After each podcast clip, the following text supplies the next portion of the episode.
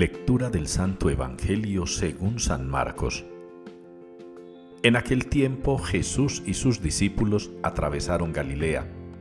No quería que nadie se enterase, porque iba instruyendo a sus discípulos. Les decía, el Hijo del Hombre va a ser entregado en manos de los hombres y lo matarán, y después de muerto a los tres días resucitará. Pero no entendían lo que decía, y les daba miedo preguntarle. Llegaron a Cafarnaún y una vez en casa les preguntó, ¿de qué discutían por el camino? Ellos callaban, pues por el camino habían discutido quién era el más importante. Jesús se sentó, llamó a los doce y les dijo, Quien quiera ser el primero, que sea el último de todos y el servidor de todos. Y tomando un niño, lo puso en medio de ellos, lo abrazó y les dijo, el que acoge a un niño como este en mi nombre, me acoge a mí. Y el que me acoge a mí, no me acoge a mí, sino al que me ha enviado. Palabra del Señor. Encomienda tu camino al Señor y Él actuará. Es la respuesta con la que la liturgia nos invita a participar hoy del Salmo 36. Encomienda tu camino al Señor y Él actuará. Y yo creo que es un llamado para que todos y cada uno de nosotros confíe más en el Señor. Una confianza que sea extrema, que sea total, que sea casi una locura, que sea inverosímil. Una absoluta confianza en el Señor, que no nos permita siquiera llegar a dudar de su poder de su misericordia, de su fuerza y de su compasión. Tenemos que confiar en Él. Muchos de nosotros hemos sido golpeados en la vida por muchas situaciones.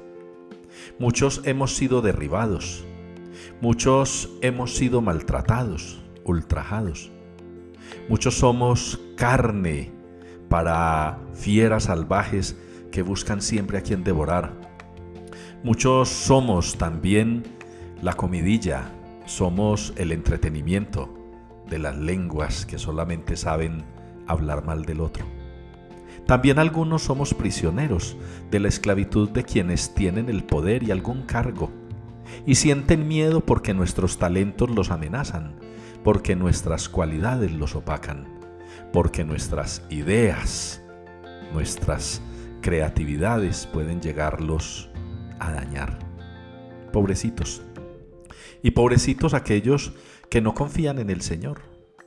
Pobrecitos también pudiéramos ser nosotros si nos dejamos apabullar por quienes temiendo caer creen estar muy en pie.